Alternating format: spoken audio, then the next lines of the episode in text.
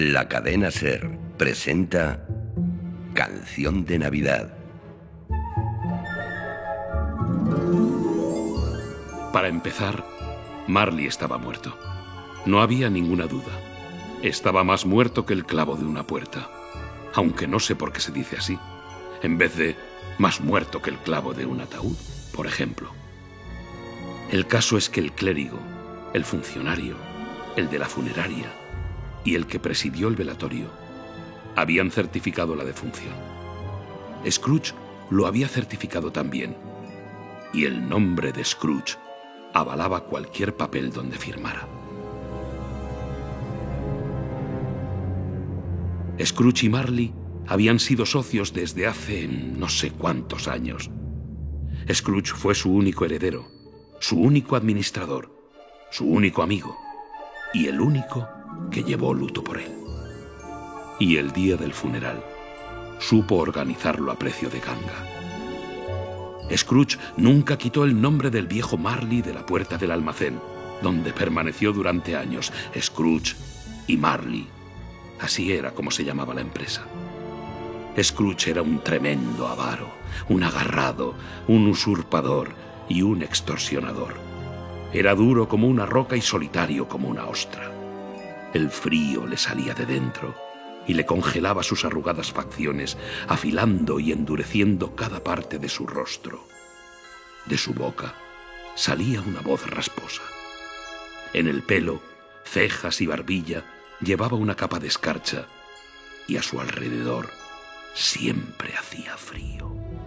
Hasta en verano su despacho estaba helado y en Navidad no ponía la calefacción ni al mínimo.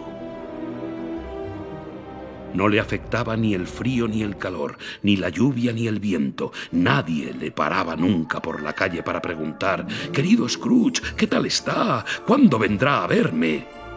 Los mendigos no le pedían limosna, los niños no le pedían la hora, ningún hombre ni mujer le preguntó nunca cómo ir a tal o cual sitio. Los perros de los ciegos, al verle venir, conducían a sus dueños a esconderse en un portal. Pero a Scrooge nada de esto le importaba. De hecho, era lo que le gustaba, caminar por fuera del borde de la vida, manteniendo la humanidad a distancia. Y así, un día, de hecho, uno de los días más señalados del año, el día de Navidad, el viejo Scrooge estaba en su despacho. Era un día frío, gris y nebuloso. La gente andaba por la calle contra el viento helado. Habían dado las tres, pero ya era de noche. ¿Cuándo? Feliz Navidad, tío. Que Dios te bendiga. Ah, tonterías. ¿La Navidad una tontería, tío? ¿No lo dirás en serio? Claro que hablo en serio. Feliz Navidad. ¿Qué motivos tienes tú para ser feliz con lo pobre que eres? ¿Y qué motivo tienes tú para estar enfadado y triste con lo rico que eres? Tonterías. No te pongas así, tío. ¿Y cómo quieres que me ponga viviendo en este mundo de idiotas? Feliz Navidad, dicen. Al diablo con la feliz Navidad. La Navidad es una época de pagar facturas, de sentirse un año más viejo, pero no más rico, de hacer las cuentas de los últimos doce meses y que no te salgan. Si por mí fuera, a cada idiota que va diciendo feliz Navidad, le cocería en su propia salsa y le enterraría con una estaca en el corazón. Tío. Sobrino, tú celebra la Navidad como quieras y déjame que yo la celebre como quiera. Pero si tú no la celebras. Entonces déjame que no la celebre. Como si a ti te hubiera servido de algo la Navidad alguna vez. Puede que yo no haya sabido aprovechar bien algunas cosas, entre ellas la Navidad. Pero sí he pensado siempre que cuando llega la Navidad, aparte de su nombre y origen sagrados, es una época de amistad, de hacer las paces, de caridad, de amabilidad. El único momento del calendario en que hombres y mujeres abren su corazón libremente y ven a los que están en situación más desfavorable no como criaturas extrañas, sino como sus iguales, compañeros de viaje hacia el cementerio. Y por eso, querido tío, aunque nunca me haya traído nada concreto, creo que la Navidad me ha hecho y me seguirá haciendo bien. Y por eso digo que Dios bendiga la Navidad. ¿Quién aplaude? Es Bob, mi secretario. Como vuelva a oírte aplaudir, celebrarás la Navidad perdiendo tu empleo. Sobrino, eres un orador convincente. Deberías estar en el Parlamento. Venga, tío, no te enfades. Ven a cenar con nosotros mañana. Sí, lo haré. ¿Lo harás? Sí, cuando las vacas vuelen. ¿Pero por qué eres así? ¿Que por qué? ¿Tú por qué te casaste? Porque me enamoré. ¡Ah! ¿Por qué te enamoraste? Buenas tardes. Y cierra la puerta al salir. Pero si no te estoy pidiendo nada, solo que seamos amigos. Buenas tardes, he dicho. Siento con todo mi corazón que estés tan empeñado. Yo lo he intentado por ser Navidad y mantendré ese espíritu hasta el final. Así que, feliz Navidad, tío. Buenas tardes. Y feliz Año Nuevo. Buenas tardes. Oh, perdón, perdón. Pase, pase. Buenas tardes. ¿Es aquí Scrooge y Marley? ¿Es usted el señor Scrooge o el señor Marley? El señor Marley lleva muerto siete años. Justo hace siete años esta misma noche. No dudamos de que su generosidad seguirá bien representada a través de usted, su socio. En estas fechas tan señaladas, señor Scrooge, eh, suele ser deseable realizar una pequeña aportación para los pobres y los marginados, que son los que más sufren ahora. Miles de ellos sufren carencias elementales y cientos de miles carecen del confort más básico. ¿Acaso no hay cárceles? Hay muchas cárceles, sí. ¿Y los asilos del sindicato siguen funcionando? Siguen funcionando, sí, aunque me gustaría poder decir que no. ¿Y la ley de vagos y maleantes sigue en vigor? En pleno funcionamiento. Ah, porque me había dado la impresión, por lo que decían, que ya nada de eso funcionaba.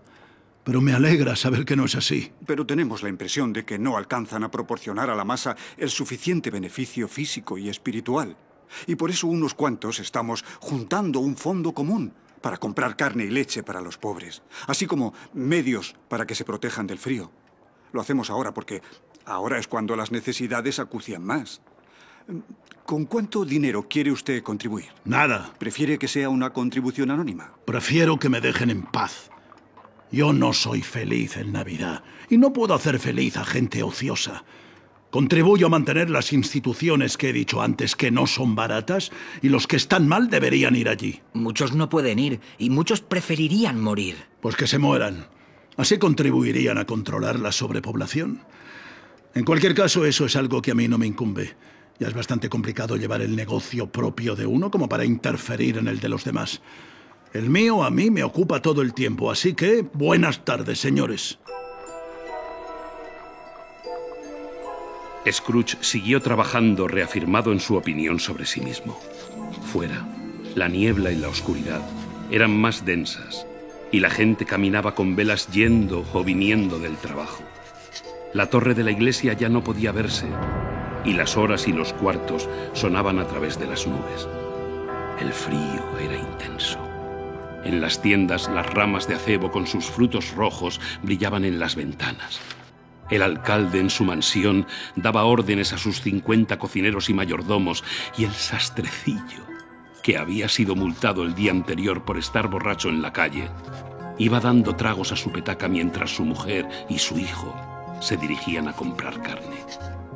Más niebla y más frío. Un frío penetrante, impenitente, mordiente un chico de los muchos que tenían la nariz tan magullada por el frío como un hueso roído se asomó por el agujero de la cerradura de Scrooge para cantar un villancico, pero nada más oír la primera nota, Scrooge le lanzó una regla con tal fuerza que salió despavorido.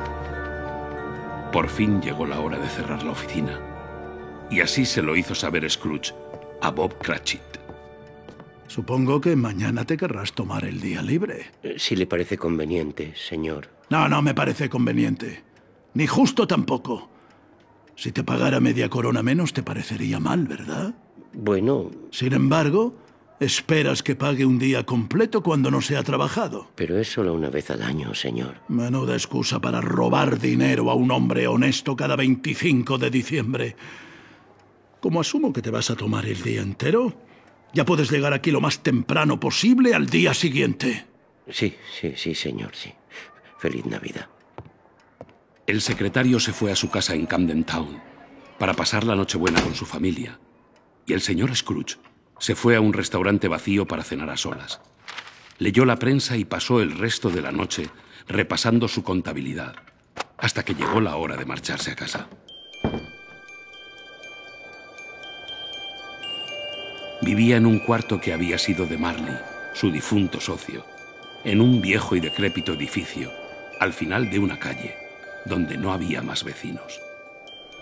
La niebla y la escarcha cubrían la negra verja del edificio, y en la puerta había una aldaba muy grande. Scrooge había visto esa aldaba mil y una veces desde que vivía allí, y además en siete años no había vuelto a pensar ni una sola vez en Marley desde el día en que su socio murió.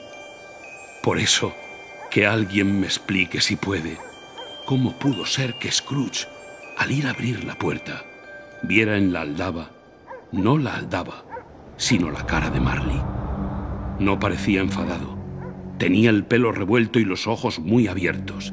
La visión era horrible, no por la expresión de la cara en sí, sino por algo más allá. La sangre de Scrooge se alteró de una manera que no se había alterado desde que era niño, y de repente la aldaba volvía a ser una aldaba otra vez. Scrooge metió la llave en la cerradura, entró en la casa y encendió el candil. Dentro se quedó inmóvil como si esperara ver el fantasma de Marley tras la puerta. Pero no había nada, ni nadie solo los tornillos y tuercas que sujetaban la aldaba al otro lado. Al cerrar la puerta, esta resonó por toda la casa como un trueno, y el eco se escuchó en cada habitación y cada barril de vino del sótano. Pero a Scrooge no le asustaba el eco. Echó el cerrojo a la puerta, cruzó el pasillo y subió por las escaleras. Era una escalera tan ancha que podría subir por ella un carro de caballos cómodamente, y a lo mejor por pensar en ello. Scrooge creyó ver entre las sombras un coche funerario pasando por delante de él. No le dio ninguna importancia y siguió subiendo. No quería encender la luz. Estar a oscuras salía más barato. Revisó las habitaciones de arriba en penumbra, iluminado solo por la luz de la vela. No había nadie bajo la cama, ni en los armarios. En su cuarto todo estaba en su sitio los cazos, la cuchara, la palangana, los zapatos, el atizador de la chimenea. Su pijama estaba colgado en la pared. Satisfecho, cerró la puerta de su habitación y echó la llave por dentro, con dos vueltas, cosa que no solía hacer. Se puso el pijama y el gorro de dormir y se sentó junto al fuego para comerse un plato de gachas. Era un fuego muy débil y tenía que acercarse mucho para sentir una brizna de calor. En el friso de la vieja chimenea había baldosas con imágenes de las escrituras. Abel y Caín, la hija del faraón, la reina de Saba, ángeles mensajeros, Abraham, Baltasar, los apóstoles y de repente la cara de Marley, siete años muerto, apareció de golpe invadiéndolo todo. En cada baldosa se reflejaba el rostro de Marley. Ah, tonterías, dijo Scrooge y dio una vuelta a la habitación. Después se sentó y su mirada fue a reposar en una campanilla que en tiempo servía para llamar a alguien en otra habitación. Atónito, Scrooge vio como la campanilla empezaba a moverse, tan lento al principio que apenas sonaba. Pero entonces empezó a sonar más, y también sonaron otras campanas por toda la casa. De golpe, el ruido cesó. Entonces se oyó un ruido metálico en la parte de abajo, como si alguien estuviera arrastrando una cadena por los barriles de vino del sótano. La puerta del sótano se abrió con un golpe y Scrooge escuchó cómo el ruido de las cadenas subía por la escalera en dirección a la puerta de su cuarto. Tonterías. No me creo nada. Sin embargo, la cara le cambió completamente cuando de golpe el fantasma de Marley atravesó la puerta y entró en la habitación. Era inconfundible. Su coleta, su chaleco, sus calzas. Llevaba una venda sujetando su mandíbula a la cabeza y una cadena sujeta a la cintura. Era larga y le colgaba como una cola. Estaba hecha de cajas de dinero, llaves, candados, escrituras y monederos de acero. Su cuerpo era transparente y Scrooge podía ver a través de él los botones de atrás de su levita. Venga, vale. ¿Qué quieres? Muchas cosas. ¿Quién eres? Mejor, pregúntame quién era. ¿Quién eras, pues? Para ser un fantasma eres bastante peculiar. En vida fui tu socio, Jacob Marley. ¿Te puedes sentar? Sí, Pues siéntate. gracias. No me crees, ¿verdad? No. ¿Acaso no te fías de tus sentidos? ¿Qué más pruebas quieres de mi existencia? Los sentidos son muy frágiles. Un leve malestar estomacal puede trastocarlos. Puede que tú no seas más que un trozo de carne, un poco de mostaza, queso, o una patata poco hecha. Nunca se te dio bien hacer chistes. Creo que lo que te pasa es que tienes miedo. Tonterías. El fantasma se quitó la venda de la cabeza y la mandíbula inferior se descolgó hasta la altura de su pecho, lo que hizo a Scrooge arrodillarse y juntar las manos implorando. ¡Ah! ¡Piedad! ¡Piedad! Horrenda aparición, ¿por qué me atormentas? Hombre materialista. ¿Crees en mí o no? Sí, sí, no tengo más remedio. Pero ¿por qué vienen los espíritus a la tierra? ¿Y por qué a mí? El espíritu que habita en todas las personas está obligado a caminar junto a sus congéneres. Y si no lo hace en vida, será condenado a hacerlo después de la muerte. Condenado a recorrer el mundo y contemplar aquello de lo que ya no forma parte, pero que podría haber aprovechado en vida para ser feliz. El fantasma volvió a gemir y movió las manos agitando las cadenas. Estás encadenado. ¿Por qué? Llevo la cadena que me forjé en vida. La hice eslabón a eslabón. Yo mismo elegí ponérmela y por mi voluntad la arrastro. Es una cadena peculiar, ¿verdad? Tú llevas una cadena parecida. Yo no veo que lleve nada colgando. Jacob Marley, por favor, continúa. Continúa, dime que todo va a estar bien. Te mentiría, Ebenezer Scrooge. Solo me está permitido decirte un poco. No puedo descansar. No puedo quedarme mucho tiempo en ningún sitio. En vida, mi alma nunca salió más allá de los confines de nuestro tugurio con olor a dinero.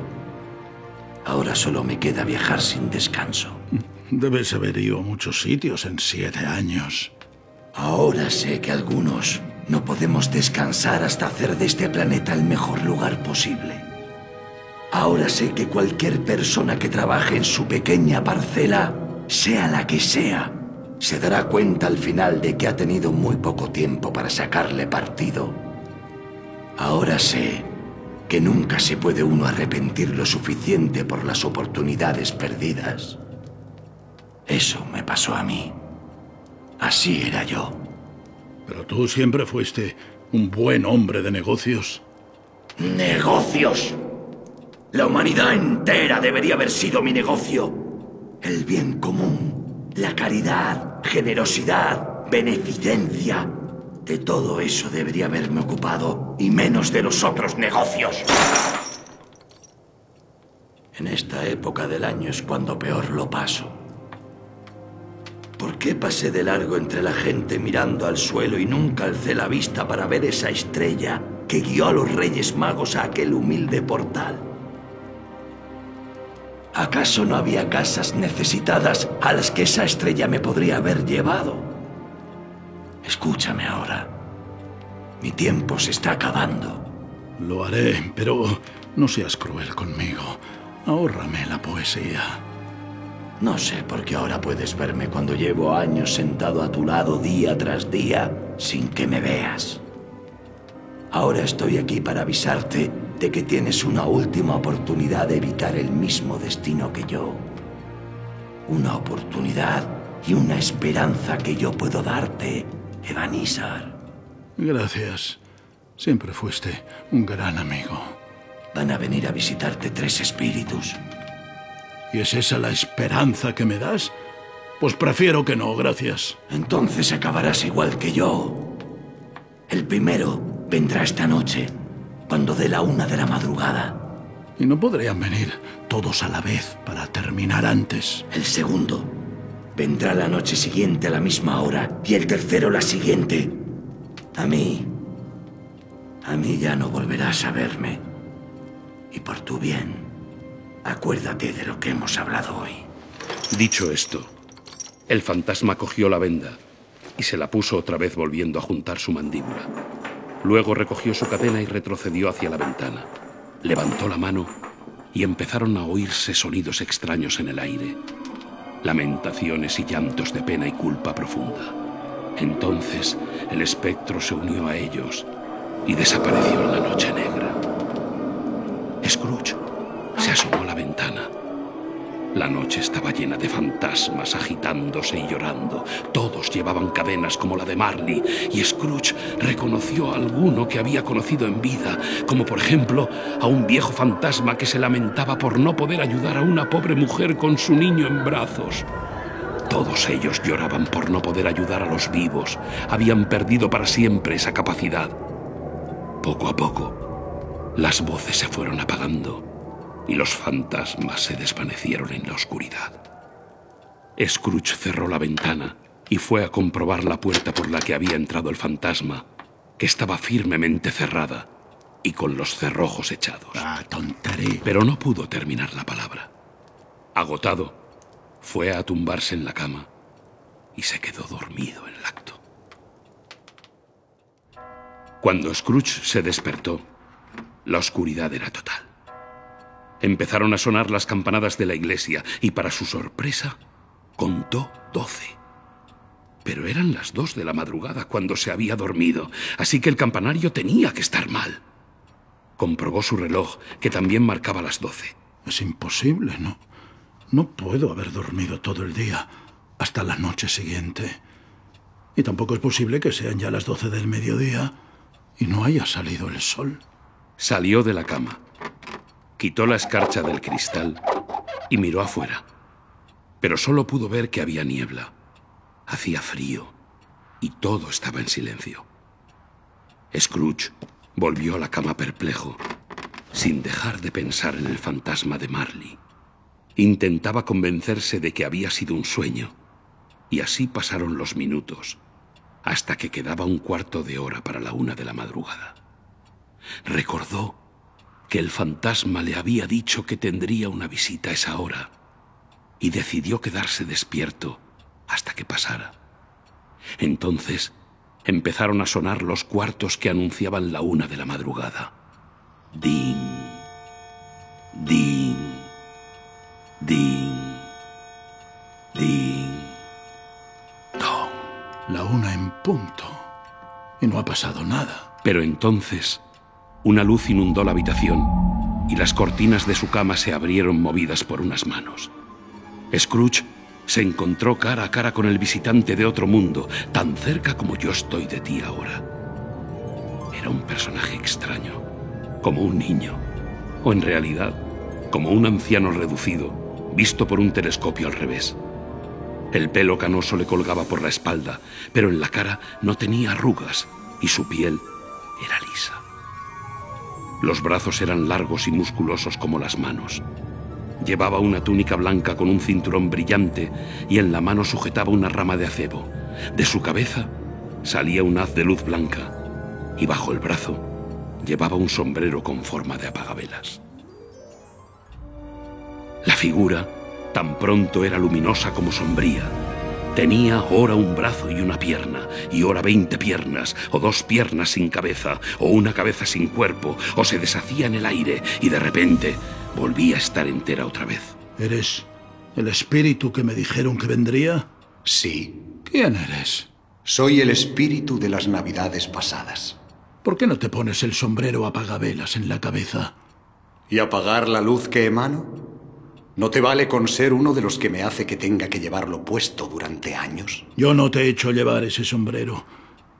¿Por qué estás aquí? Por tu bien. Levántate y ven conmigo. El fantasma le cogió del brazo y le llevó hacia la ventana. Por favor, por favor. Hace mucho frío y estoy en pijama. Estaba durmiendo. Soy mortal.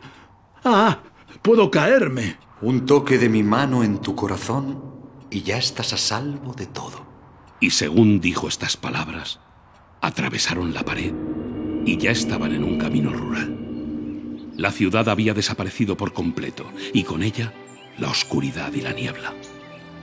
Ahora era un día claro de invierno en el campo, con nieve en el suelo. ¡Santo cielo! Yo nací aquí. Aquí pasé mi infancia. Ah, espíritu, llévame a donde tengas que llevarme. Eres tú quien debe recordar el camino. ¿Recordarlo? Podría recorrerlo con una venda en los ojos. Entonces es raro que lo hayas olvidado tantos años. Vamos.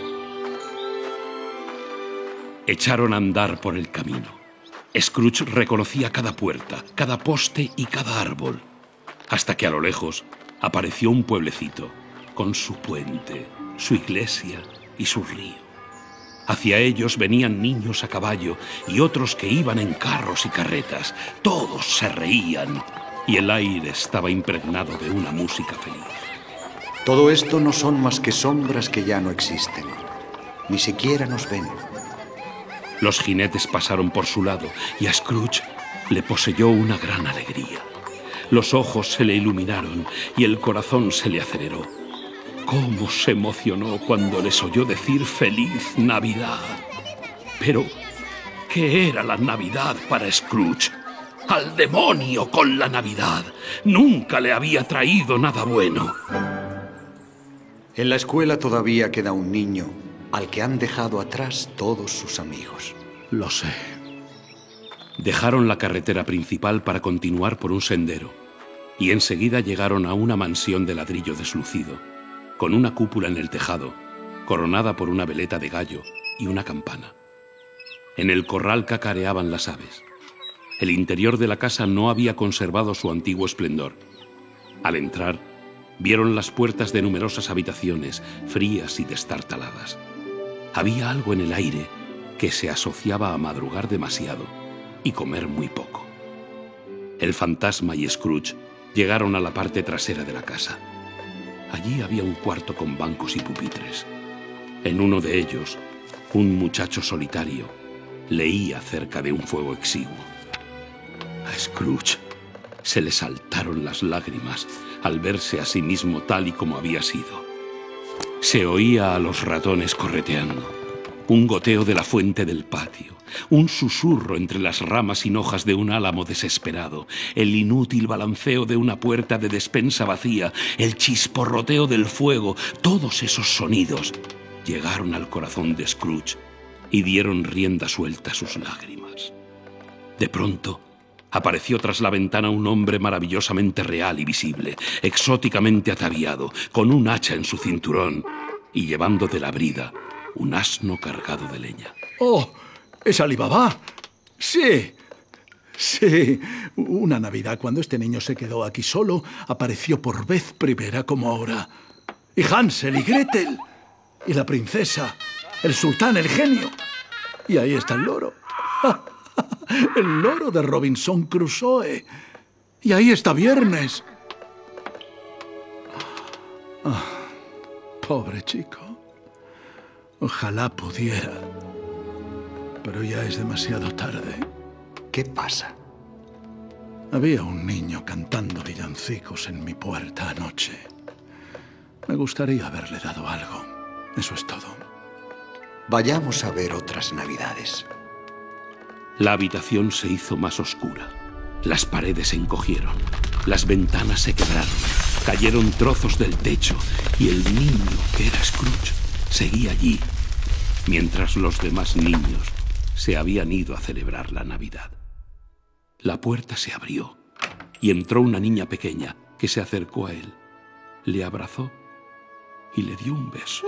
Querido hermanito, he venido a por ti para que vengas a casa. ¿A casa? Sí, para siempre. ¿Y papá? Padre es más amable que antes y se está como en el cielo. Un día le vi tan bien que sin miedo le pregunté si ya podías volver. Y dijo que sí. Me ha mandado que venga por ti. Ha llegado la hora de que seas un hombre y que no vuelvas nunca aquí. Pero antes vamos a pasar juntos la mejor Navidad del mundo. El fantasma y Scrooge vieron cómo el niño recogía todas sus cosas en un baúl y se marchaba con su hermana. Una niña exquisita, con un enorme corazón. No seré yo quien lo niegue. Murió siendo ya toda una mujer, y creo que tuvo hijos. uno. En efecto, tu sobrino. Sí.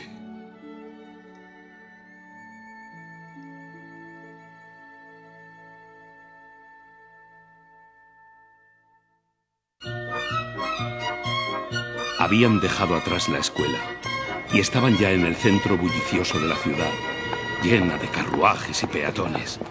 Era Navidad de nuevo y las calles estaban iluminadas. ¿Conoces este almacén? Sí. Sí. Aquí estuve de aprendiz. Al entrar, vieron a un señor que si hubiera sido un poco más alto, habría golpeado el techo con la cabeza. Pero si es el viejo Fisigwig. Bendito sea, ha vuelto a la vida. Evanitzar. Dick. ¿Me está llamando a mí? ¿Y al otro aprendiz que había? Mira, ahí estamos. Pobre Dick. Eh, chicos. Ya vale de trabajo por hoy. Echad el cierre. Vamos, vamos, chavales, despejad todo. Hay que hacer sitio. Todo el espacio quedó diáfano en un minuto. El suelo se barrió y se fregó, se encendió la chimenea y el almacén se transformó en un salón de baile perfecto para una noche invernal. Entró un violinista, se subió a un escritorio y empezó a afinar su instrumento. Entró la sonriente señora Fiswig y las tres encantadoras señoritas Fiswig. Entraron los seis pretendientes a los que tenían con el corazón en un puño. Entraron todos los empleados, el cocinero, el lechero, la asistenta, el panadero. Entraron cada uno a su manera y allí estaban, veinte parejas a la vez bailando arriba y abajo, haciendo combinaciones y rotaciones de pareja. Muy bien. Así. Después, el violinista siguió tocando y hubo más bailes, y un pastel, y un asado, y más comida, y mucha cerveza. Luego, el señor y la señora Fiswick bailaron, demostrando que no tenían rival. Cuando el reloj dio las once, el baile terminó y los anfitriones se despidieron de los invitados deseándoles feliz Navidad. Al final, los dos aprendices se quedaron solos y se fueron a dormir a sus camas que estaban bajo un mostrador en la parte de atrás del almacén. Hasta entonces Scrooge había estado absorbido por la escena, recordándola íntegramente, pero ahora volvió a mirar al espíritu. ¿Con qué poco se contentan esos dos pobres aprendices? La verdad es que con muy poco nuestro jefe puede hacer que el trabajo sea feliz y agradable. Una palabra o un gesto son cosas que no se pueden cuantificar, pero la felicidad que transmiten es como una fortuna. ¿Qué te pasa? Es solo que me gustaría hablar con él un poco, nada más. El Scrooge joven apagó la luz y de repente el fantasma y Scrooge estaban otra vez fuera. Rápido, me queda poco tiempo. Ante ellos apareció un Scrooge con unos pocos años más. Un joven adulto en cuyo rostro empezaban a verse los primeros signos de avaricia. Con él estaba una mujer joven con lágrimas en los ojos. No importa, ya está, me has cambiado por otra y espero que te cuide en el futuro como yo lo habría hecho. ¿Por quién te he cambiado? Por el dinero. No sé por qué se condena tan severamente la búsqueda de la riqueza. En el mundo que vivimos hay que huir de la pobreza. Tienes demasiado miedo al mundo. Todas tus ilusiones han ido cayendo una por una ante la pasión más grande de todas, el dinero. ¿Y qué? Eso me ha hecho más listo. Pero no he cambiado respecto a ti. Cuando nos conocimos éramos pobres y nos bastaba con lo que teníamos mientras intentábamos mejorar. Tú entonces eras otra persona. Sí, un mocoso. Teníamos una promesa de felicidad que se ha estropeado. Quiero dejarte marchar. Yo no he pedido que me dejes marchar. De palabra no, pero con los hechos sí. Si me conocieras ahora, ¿tratarías de conquistarme? Seguro que no. ¿Cómo lo sabes? Me gustaría pensar que sí, pero, pero no puedo. Así que por amor al que una vez fuiste, te dejo marchar. Puede que te duela un poco ahora, pero pasará rápido y lo recordarás como un sueño inútil del que por fin despertaste. Que seas feliz con la vida que has elegido. Y con estas palabras, La joven se marchó, dejando solo a Scrooge. El Scrooge del presente miró al fantasma y dijo, No me muestres más cosas, por favor. Llévame de vuelta a casa. ¿Por qué te gusta tanto torturarme? Solo una cosa más. No, no, no quiero ver nada más. Pero el fantasma le cogió del brazo y le obligó a mirar lo que pasó a continuación. Estaban en otro sitio, en una habitación no muy grande pero cómoda. Junto a la chimenea estaba sentada la mujer de antes, unos años mayor, con su guapísima hija. Había más niños allí, muchísimos, armando un gran alboroto, pero la madre y la niña no parecían preocupadas, sino que les agradaba. Entonces la niña se unió al juego y los chavales empezaron a bromear con ella. Lo que habría dado por ser uno de ellos. Entonces se oyó la puerta y entró el padre cargado de paquetes y regalos navideños. Todos los niños se le echaron encima riendo para arrebatarle las sorpresas que desenvolvieron con alegría. ¡Qué gozo, qué gratitud y qué éxtasis! Poco a poco, los niños se fueron retirando a sus habitaciones, donde se quedaron dormidos. El hombre se sentó con su hija y su mujer, que se acercaron a él cariñosamente al calor de la chimenea. Y cuando Scrooge se dio cuenta de que esa niña, tan maravillosa y cargada de promesas de futuro, le podría haber llamado a él papá y haber sido una primavera en el invierno de su vida, se le oscureció la mirada. Por cierto, querida, he visto a un viejo amigo tuyo esta mañana. ¿A quién? Adivínalo. ¿Cómo voy a saberlo? Scrooge. El mismo, sí. Pasé por su oficina, le vi dentro trabajando. Su socio está a punto de morir y él estaba ahí a solas. Totalmente solo en el mundo. Me imagino. Espíritu, sácame de aquí. Te dije que estas eran sombras de cosas que ya han sido. No me culpes a mí. Sácame de aquí, no puedo soportarlo. Llévame a casa. No quiero verte más. Scrooge cogió el apagabelas del fantasma y se lo puso en la cabeza, sujetándolo con fuerza. El fantasma entero quedó cubierto, pero su luz salía por debajo. A Scrooge le invadió un sueño irresistible, sujetó el apagabelas un instante más y apenas pudo llegar a la cama antes de caer totalmente dormido.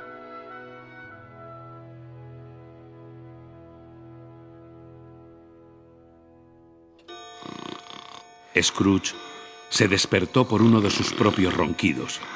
Era la una, y esperaba al segundo de los espíritus anunciados por Marley. Al no verle, abrió él mismo las cortinas de su cama y se quedó tumbado. No quería que el fantasma le pillara desprevenido, y estaba preparado para cualquier visión extraña que se le pudiera aparecer. Pero pasaron cinco minutos, luego diez y quince, y no aparecía nada, ni nadie. Permanecía inmóvil en el centro de la cama mirando un rayo de luz que la atravesaba, con miedo de sufrir un episodio de combustión espontánea. Entonces pensó que la luz podía venir de la habitación contigua y se levantó a mirar. Entra, Scrooge. Dijo una voz. Y Scrooge entró contemplando ni más ni menos que su propia habitación, solo que totalmente transformada en un frondoso jardín verde repleto de frutos maduros. La luz se reflejaba en las hojas de acebo, muérdago y hiedra. En un montón en el centro había pavos, gansos, piezas de caza, pollos, carne, cerdo, salchichas, pasteles, pudings, ostras, nueces, manzanas, naranjas, peras, dulces y ponche a rebosar. Y el aroma de todo inundaba la estancia. Encima de este trono de manjares había un gigante alegre vestido con una toga verde que levantaba en su mano un bastón de donde salía el rayo de luz. En la cintura llevaba una vaina, pero sin espada. Soy el espíritu de las navidades presentes. Mírame. ¿Nunca has visto a nadie como yo? Pues no, la verdad.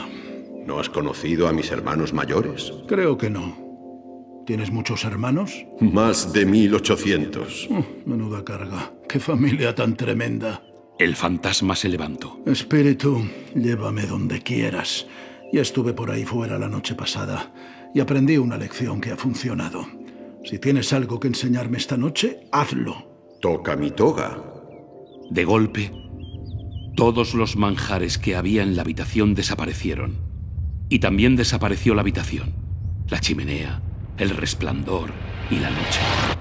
Y estaban en las calles de la ciudad en la mañana de Navidad, donde el frío era extremo y la gente hacía un ruido áspero al limpiar la nieve de sus puertas y tejados. La nieve sobre las casas formaba un manto blanco uniforme, pero la calle estaba sucia y atravesada por las huellas de carros y carretas. El cielo era lúgubre y la niebla se quedaba atrapada en las calles más pequeñas. No había nada alegre en el clima, pero en el ambiente había una alegría como la del día más soleado del verano.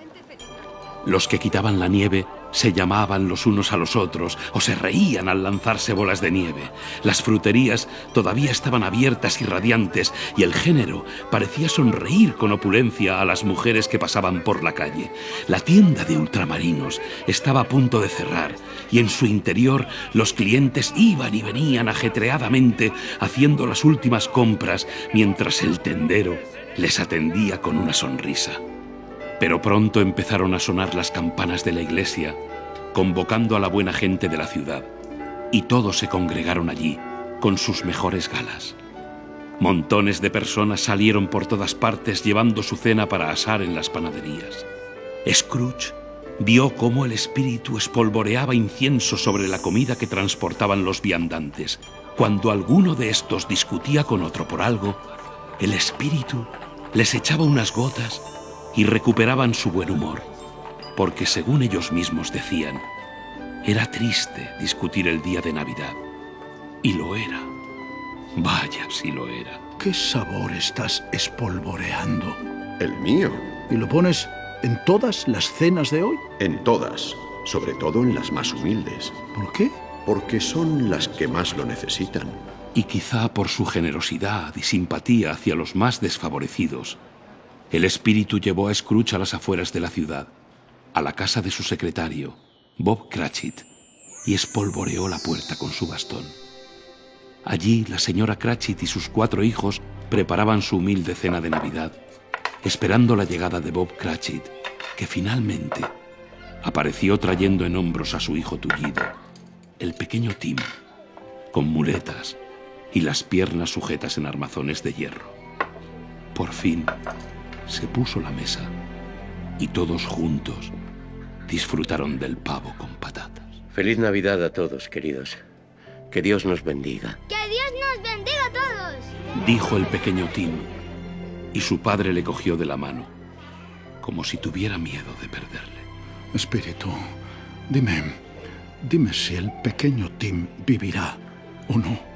Veo una silla vacía y unas muletas sin dueño. No. No. Espíritu, dime que se salvará. Pues que se mueran. Así ayudarían a controlar la sobrepoblación. No, no, no, no. Controlar la sobrepoblación. ¿Quién eres tú para decidir quién debe vivir y quién debe morir? Puede que a ojos del cielo tu vida valga menos que la de millones de niños como este. No, no, por favor. No. Brindo por el señor Scrooge. ¿Por Scrooge? Si estuviera aquí le diría cuatro cosas bien dichas. Querida, los niños. Y él es un ser odioso, tacaño e insensible. Tú lo sabes mejor que nadie. Querida, es Navidad. De acuerdo. Brindaré por él, porque es Navidad y tú me lo pides. Que sea muy feliz y viva mucho tiempo. Scrooge y el espíritu se marcharon, dejando a la familia charlando y cantando, pobres, pero felices agradecidos. Estaba cayendo la noche y nevaba copiosamente. Recorrían las calles viendo por las ventanas el fuego acogedor de los hogares, cenas preparándose, niños correteando, invitados reuniéndose. El fantasma flotaba por encima de todos ellos, repartiendo generosidad con su mano abierta. Hasta el farolero, que se disponía a pasar la noche a solas, soltó una risotada cuando el espíritu pasó por encima de él y sin cruzar una palabra más. Scrooge y el fantasma estaban en medio de un páramo desolado. salpicado por unas enormes masas de roca, como si fuera un cementerio de gigantes. Al oeste, el sol poniente arrojaba una luz roja que acentuaba la desolación, hasta dejar paso a la densa noche. ¿Qué lugar es este? Aquí es donde viven los mineros y trabajan en las entrañas de la tierra. Ellos me conocen. Verás. Entraron en una cabaña, donde una familia, compuesta de varias generaciones, estaban alegremente reunidos en torno a la chimenea. El más mayor cantaba un villancico y de vez en cuando los demás le acompañaban. Ahora agárrate a mi túnica. Scrooge se agarró a la túnica del fantasma y se fueron sobrevolando el páramo en dirección al mar. Horrorizado, Scrooge vio cómo dejaban atrás y muy abajo las últimas rocas de la costa, y el rugido del mar ensordeció sus oídos. A una legua de la costa se alzaba entre las olas y las algas un arrecife sobre el cual había un faro solitario. El fantasma pasó de largo, sobrevolando el mar negro y furioso, alejándose cada vez más, hasta divisar un barco.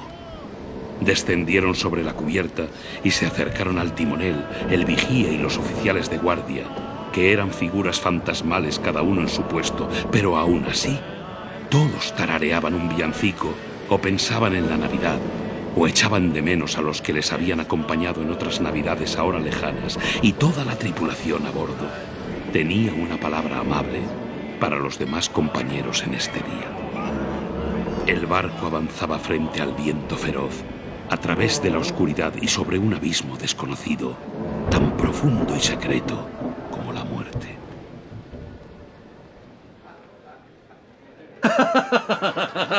Por eso fue una sorpresa para Scrooge escuchar una sonora carcajada, y más aún al reconocer que era la risa de su sobrino y encontrarse en una habitación luminosa y resplandeciente junto al fantasma, mirando al chico.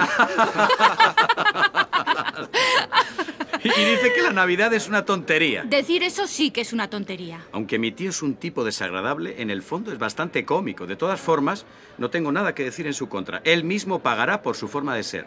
Dices que tiene mucho dinero, ¿no? Sí, pero su riqueza no le sirve de nada. No la usa para nada bueno. Ni él vive mejor por tener dinero, ni tampoco puede disfrutar de pensar que lo va a compartir con nosotros. Yo no puedo con él.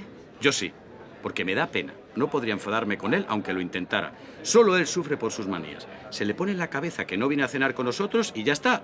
Igual tampoco se pierde tanto. Yo creo que sí. Se pierde una buena cena. Yo lo he intentado año tras año por lástima y él seguirá renegando de la Navidad hasta que se muera. Yo me empeño en ir a felicitarle de buen humor, aunque solo sea para que le dé el aguinaldo a su secretario, cosa que creo que ayer conseguí. Esa música me recuerda a una música que solía escuchar mi hermanita. Entonces, todas las cosas que el fantasma le había enseñado vinieron a la cabeza de Scrooge y le hicieron ablandarse. Y pensó que si hubiera escuchado esa música más veces antes, años atrás, podría haber cultivado con sus propias manos las bondades de la vida para obtener su propia felicidad. Los allí reunidos, unas 20 personas, empezaron a jugar entonces a la gallina ciega, a las prendas y otros entretenimientos, e incluso Scrooge se unió, olvidando por completo el motivo por el que estaba allí, y también el hecho de que no podían verle ni oírle. Al espíritu le agradó mucho verle jugar y reírse con los demás, gritando respuestas en voz alta. Fantasma, fantasma, por favor, podemos quedarnos un poco más hasta que se vayan los invitados. No, no podemos. Va a empezar un juego nuevo.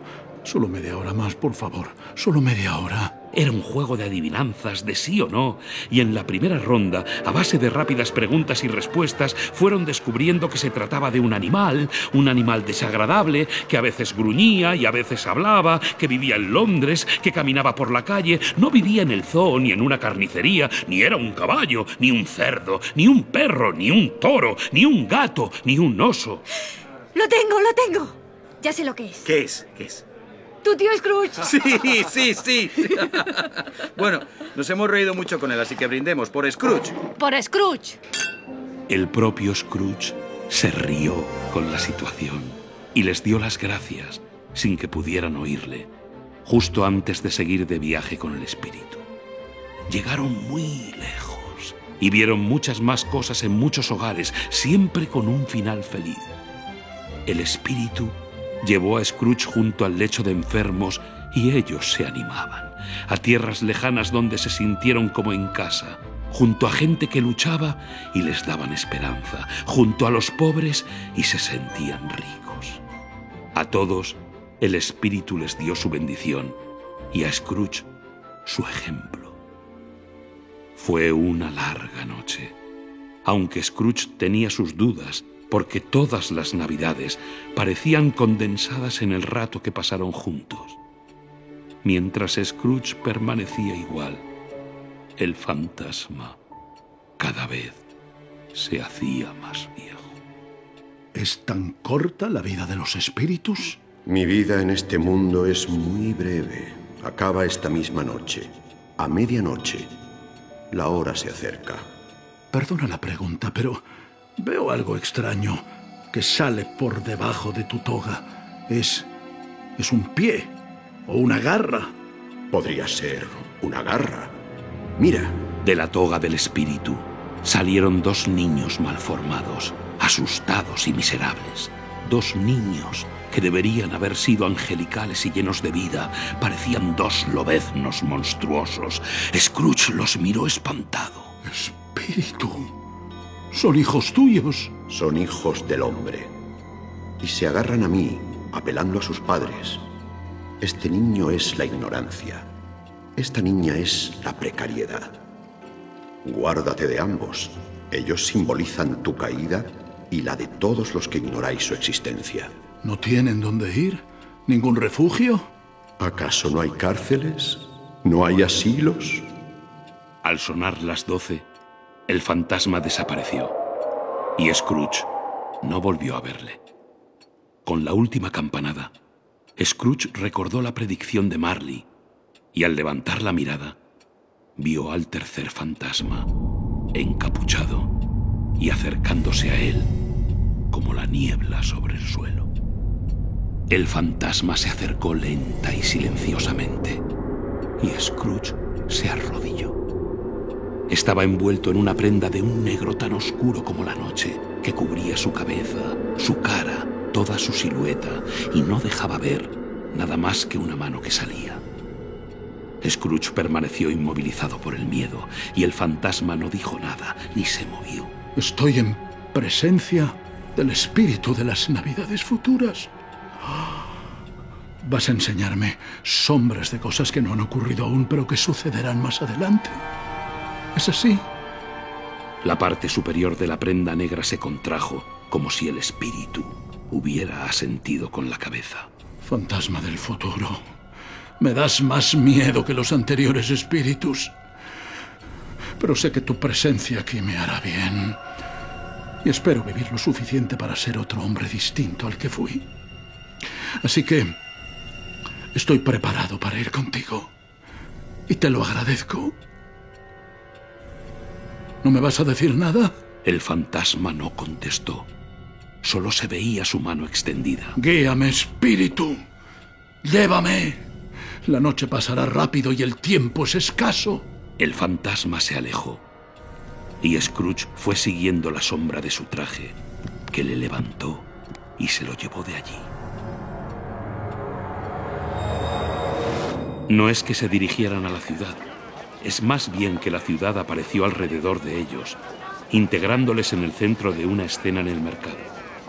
Scrooge se dio cuenta de que el fantasma le señalaba a un grupo de comerciantes a quienes conocía y se acercó a escuchar lo que hablaban. No, no, yo, yo, no sé nada de eso. Solo sé que ha muerto. ¿Cuándo murió? Anoche, creo. ¿Y por qué? ¿Qué le pasaba? Pensé que nunca se moriría. Dios sobra. ¿Qué habrá sido de su dinero? Pues supongo que lo habrá dejado en su negocio. A mí no me lo ha dejado, eso es lo único que sé. Bueno, el funeral va a ser muy pequeño, ¿eh? Que me aspen si sé si querría ir. Deberíamos hacer un grupo de voluntarios. A mí no me importaría ir si dieran algo de almorzar. Yo soy el menos interesado porque nunca me pongo de luto ni almuerzo. Pero me ofrezco a ir si alguien más va. Ahora que lo pienso, a lo mejor yo era su mejor amigo.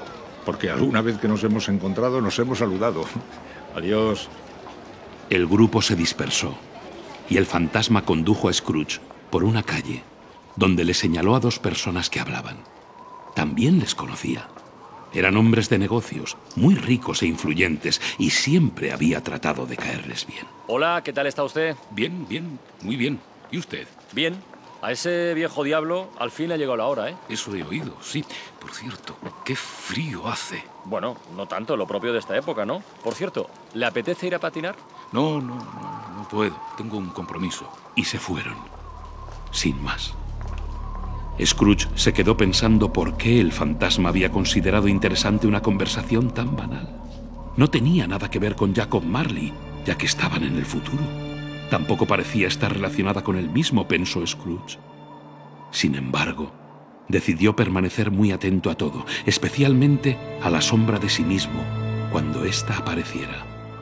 Verse a sí mismo en el futuro le daría la pista que le faltaba para resolver estas incógnitas. Miró a un lado y otro, pero no veía a nadie parecido a él entre la multitud. El fantasma seguía a su lado con el brazo extendido y Scrooge se estremeció al imaginar que bajo la capucha le estaba mirando a él. Se alejaron de allí hacia una zona menos transitada de la ciudad donde Scrooge no había estado nunca, aunque sabía de su mala reputación. Las calles eran estrechas y malolientes. Las casas y tiendas eran horribles. La gente medio desnuda, borracha, fea. Todo apestaba a crimen, suciedad y miseria. En este barrio infame había una chatarrería donde se compraba hierro, ropa vieja, botellas, huesos y despojos del mercado. Montañas de cacharros y artículos innombrables llegaban hasta el techo. Un chatarrero septuagenario, llamado Joe, fumaba su pipa tranquilamente, junto a una estufa de carbón, cuando llegaron a la vez una asistenta, una lavandera y un empleado de la funeraria, que traían cosas para vender. Pasad, pasad. A ver, ¿qué traéis? Aquí tienes. ¿Quién podría echar de menos estas cosas? Un muerto no. no, desde luego que no. si el muy agarrado quisiera haberlas conservado después de morir, debería haber tenido una vida más normal. Y que alguien se encargara de sus cosas tras su fallecimiento, en vez de agonizar ahí solo hasta el final. Esa es la verdad más verdadera que se ha dicho nunca. Abre el fardo, Joe, y dime cuánto crees que vale. Habla claro. No me importa ser la primera. Los tres sabíamos que estábamos cogiendo lo que podíamos para luego venir aquí. No hay nada malo. Abre el fardo. Un momento, aquí está, aquí está lo que traigo. Un par de sellos de caucho, una caja de lápices, un par de gemelos y un broche, que no parece que valga mucho. Esto es lo que te doy por eso. Ahora le toca a usted. Pues aquí tengo unas sábanas y toallas, algo de ropa, dos cucharas de plata. Ah, siempre doy demasiado a las señoras. Es una debilidad que tengo. Ahora abre mi fardo, Joe. ¿Qué es esto? Cortinas de cama. Eso es. Cortinas de cama. No me dirá que las descolgó con sus anillos y todo, estando él ahí de cuerpo presente. Pues sí, ¿por qué no? Usted ha nacido para hacerse rica y lo conseguirá. Desde luego, no pienso reprimirme cuando puedo conseguir cualquier cosa simplemente cogiéndola. Y menos por un hombre como él era.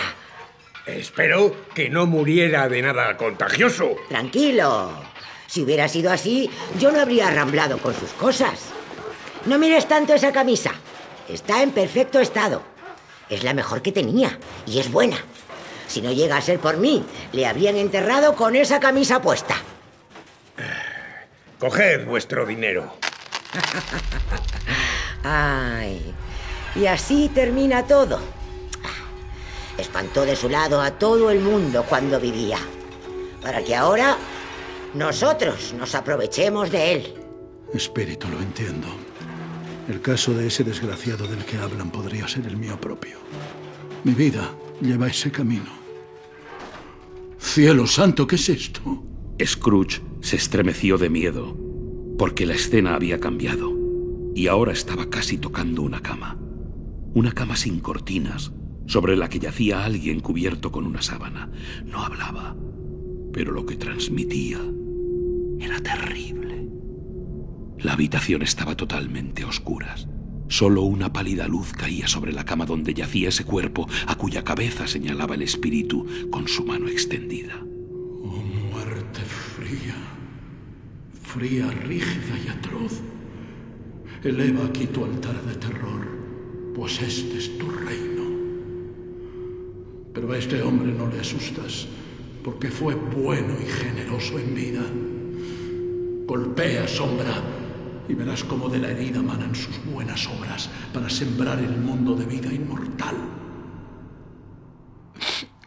Espíritu, espíritu, este lugar me da mucho miedo. Vámonos, vámonos, no olvidaré la lección, te lo prometo, pero vámonos.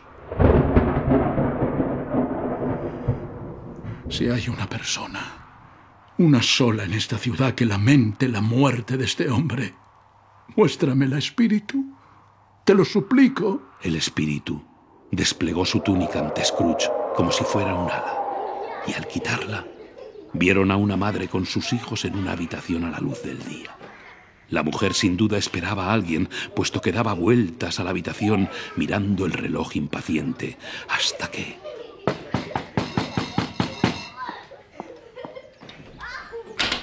¿Qué se sabe?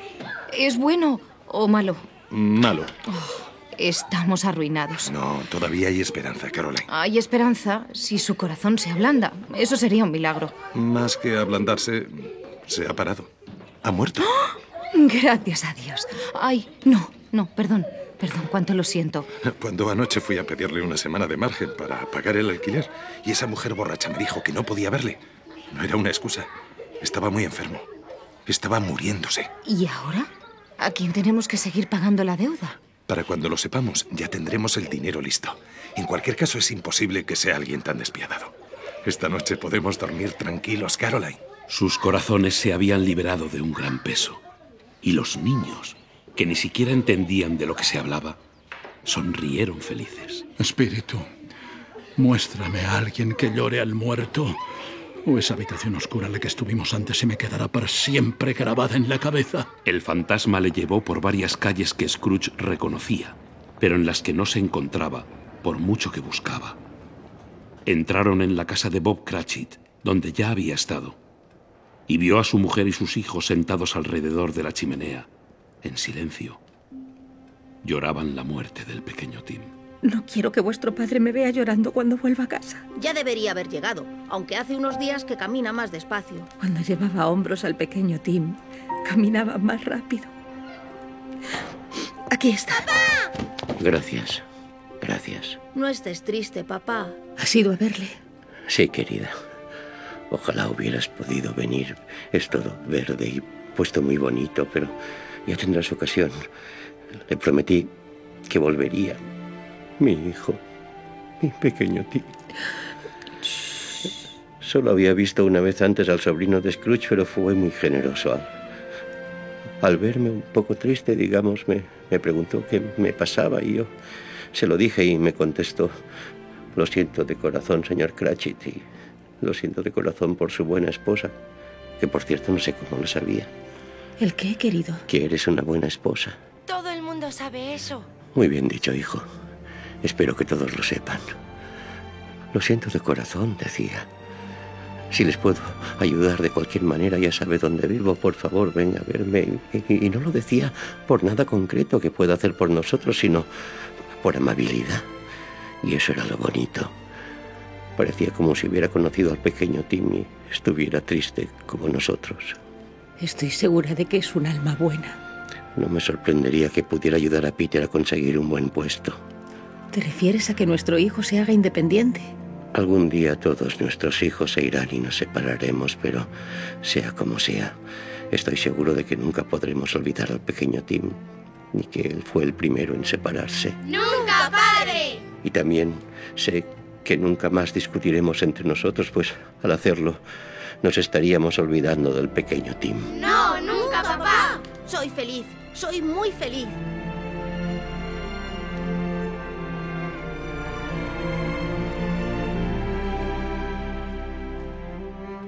Espíritu del pequeño Tim, tu naturaleza infantil, era de orden divino. Espectro, algo me dice que estás a punto de marcharte. No sé cómo, pero lo sé. Dime, dime quién era ese hombre que vimos antes muerto en una cama. El espíritu de las navidades futuras le siguió llevando por lugares donde la gente trabajaba, pero Scrooge no se veía por ningún sitio. En esta calle donde entramos ahora es donde yo tenía mi oficina. Era justo ahí. Déjame ver cómo estaré en el futuro. El espíritu se detuvo, pero señalando en otra dirección. No, la oficina está ahí. ¿Por qué señalas a otro sitio? Pero el espíritu no se movió. Scrooge se acercó a la ventana de su oficina y miró dentro. Seguía siendo una oficina, pero no la suya. Los muebles eran distintos y la persona sentada en el escritorio no era él. Siguió junto al espíritu hasta llegar a una verja de hierro. Era el cementerio parroquial, así que la persona cuyo nombre había venido a averiguar yacía bajo tierra. Era un lugar digno, rodeado de casas, invadido por la hierba y la vegetación, repleto de enterramientos.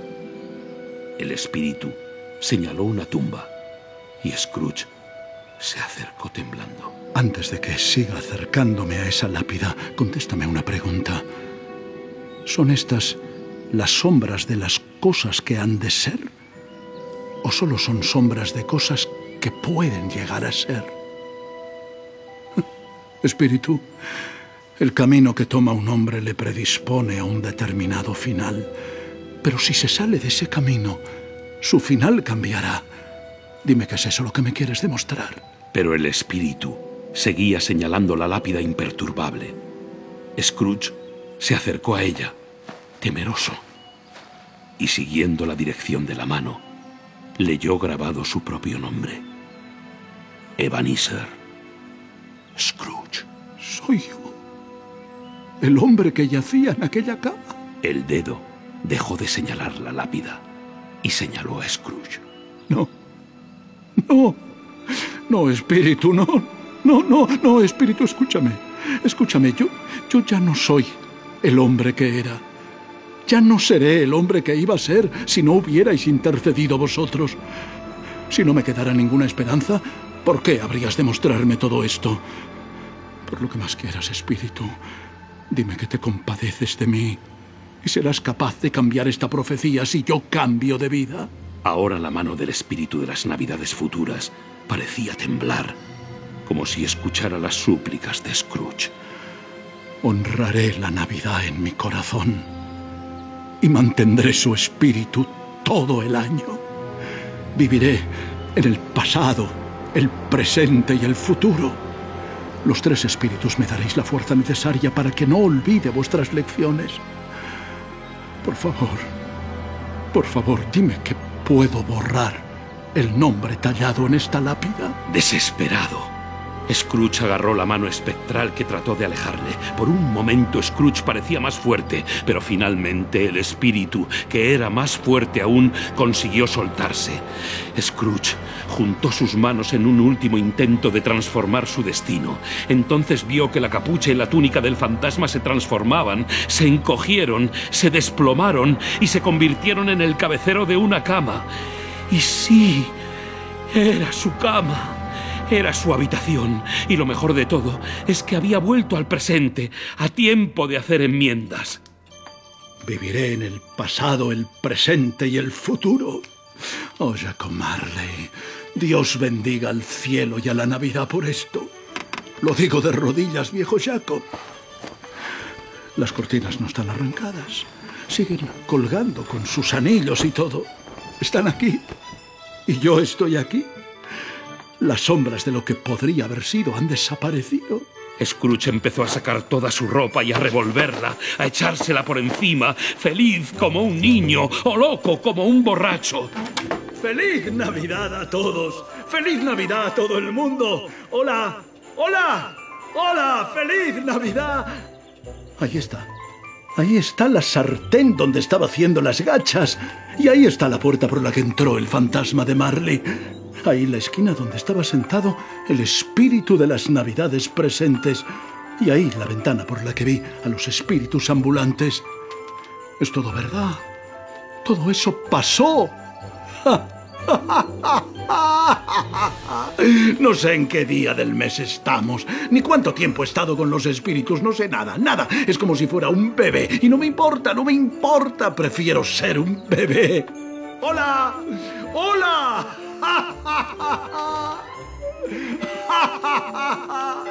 El sonido de las campanas le sorprendió y corrió a la ventana para mirar afuera. No había niebla, sino una luz brillante y limpia y fría, muy fría. Luz dorada, cielo azul, aire fresco y campanas alegres. La gloria. ¡Eh, chico! ¿Qué día es hoy? ¿Hoy? Hoy es Navidad. ¡Es Navidad! ¡Lo he conseguido! Los espíritus lo han hecho todo en una sola noche. ¡Eh, chico, oye! Sí, ¿Conoces la pollería que hay en la esquina de la siguiente calle? creo que sí. Muy bien, buen chico. ¿Y, y sabes si han vendido el pavo más grande que tenían en el mostrador? ¿Uno que es como yo de grande? ¡Qué chaval más simpático! Sí, sí, a ese me refiero. Ahí sigue. Ve a comprarlo. Y que lo traigan aquí, que yo les diré a dónde tienen que llevarlo. Vuelve con el encargado y te daré un chelín. Y si vuelves en menos de cinco minutos, te daré media corona. mira, mira cómo sale disparado hacia la tienda. Se lo mandaré a Bob Cratchit. Debe ser el doble de tamaño que el pequeño Tim. Y Bob no sabrá nunca quién se lo envió. Nunca antes había reparado bien en esta aldaba. Y hay que ver lo maravillosa que es. Qué expresión tan limpia en el rostro. Aquí está su pavo. Ah, aquí viene el pavo. ¡Feliz Navidad! Pero chico, chico, yo, es imposible que lleves tú eso a Camden Town. Debes coger un coche. ¿En serio? ¡Feliz Navidad! Después Scrooge volvió adentro sin dejar de reír y dar botes de alegría. Afeitarse fue difícil, porque no podía dejar de bailotear, aunque si se hubiera cortado la nariz, se habría puesto un esparadrapo en la herida y tan contento. Se puso sus mejores galas y por fin salió a la calle. La gente estaba por todas partes, tal como les había visto con el espíritu de las navidades presentes, y Scrooge miraba a todos con una sonrisa de felicidad. Solo al verle así, algunos le saludaban al pasar. Buenos días, señor. ¡Feliz Navidad! Buenos días. ¡Eh, eh! Oiga, oiga, oiga. ¿Sí? Usted es quien vino ayer a mi oficina pidiendo el aguinaldo para los pobres, ¿verdad? Sí, soy yo. ¿Cómo está usted? ¡Feliz Navidad! Y espero que ayer consiguiera su propósito. ¿El señor Scrooge? Sí, sí, ese es mi nombre. Aunque me temo que es un nombre que no le agrada. Le pido disculpas. Y por favor, por favor, acepte esto. Dios santo, señor Scrooge. ¿Lo dice en serio? Acéptelo, por favor. Ni un chelín menos. Incluye varios pagos atrasados, se lo aseguro. Hágame el favor. No sé qué decir ante tal generosidad. No diga nada. Solo venga a verme. Lo haré. Lo haré. Gracias. Gracias. Estoy en deuda con usted. Le doy las gracias 50 veces. Y que Dios le bendiga.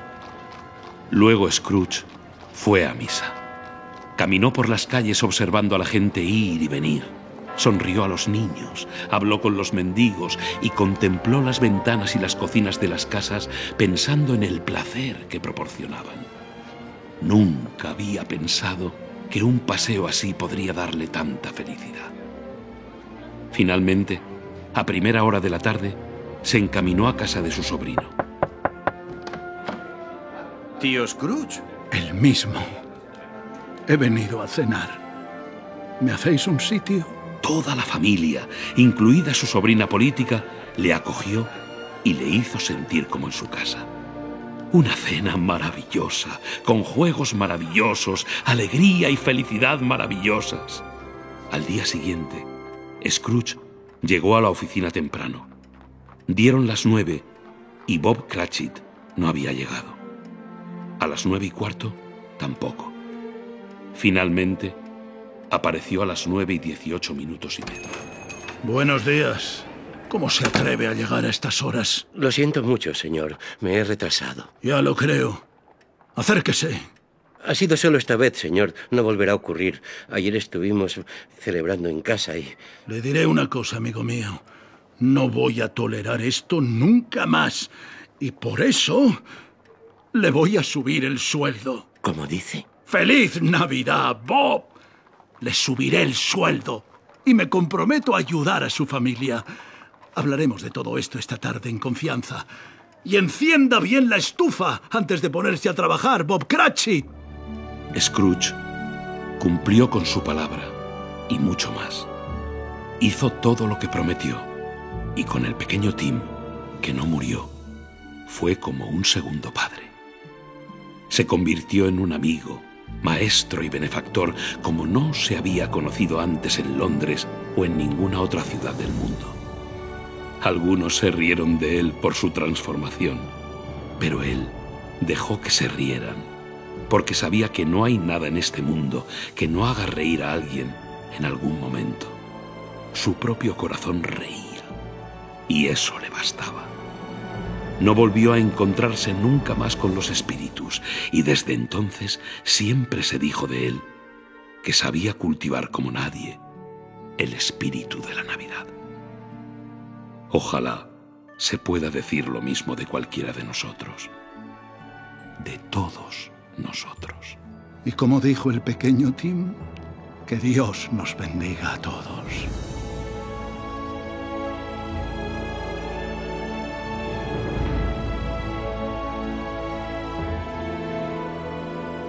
Acaban de escuchar Canción de Navidad, una adaptación para la radio de Juan Cabestani. Narrador Juan Echanove. Scrooge José María Pou.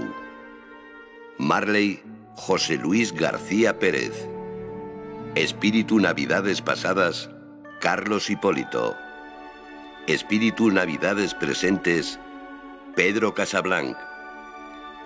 Han intervenido, por orden de aparición, Luis Bermejo, Rulo Pardo, Nacho Gijón, Enric Benavent, Carolina La Pausa, Sandra Jara, Primitivo Rojas, Gemma Nierga, Rodrigo Poisón, Israel Elejalde, Nuria Gallardo, Malena Alterio, Iñaki Gabilondo, Pepa Bueno, Javier Gregory, Carlas Francino, Pedro Blanco, Carlos Piñeiro, Francisca González, Ángeles Afuera, Javier del Pino, Macarena Berlín, José Ángel Fuentes, Pablo Cabestani, María de Casas, Miguel Col, José Antonio Páramo, Julio López. Realización Alfonso Sanz. Dirección Mariano Revilla.